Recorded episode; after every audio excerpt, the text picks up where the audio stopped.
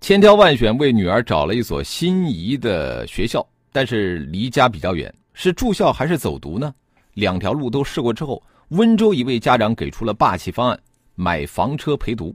呃，这个吴女士呢，家住在浙江永嘉县，女儿呢在温州市区上小学。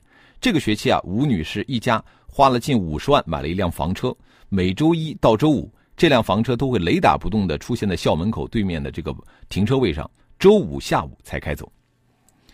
呃，一辆霸气的房车，把这个陪读这件事儿推向了新的高度。尽管呢，当事人呃极其低调啊，表示就是图方便，但是随着这个事儿成为了网络爆款啊。呃，陪读房车已经成了新晋的网红。在吴女士看来啊，孩子成绩不稳定是问题，而适应能力差呢却不是问题。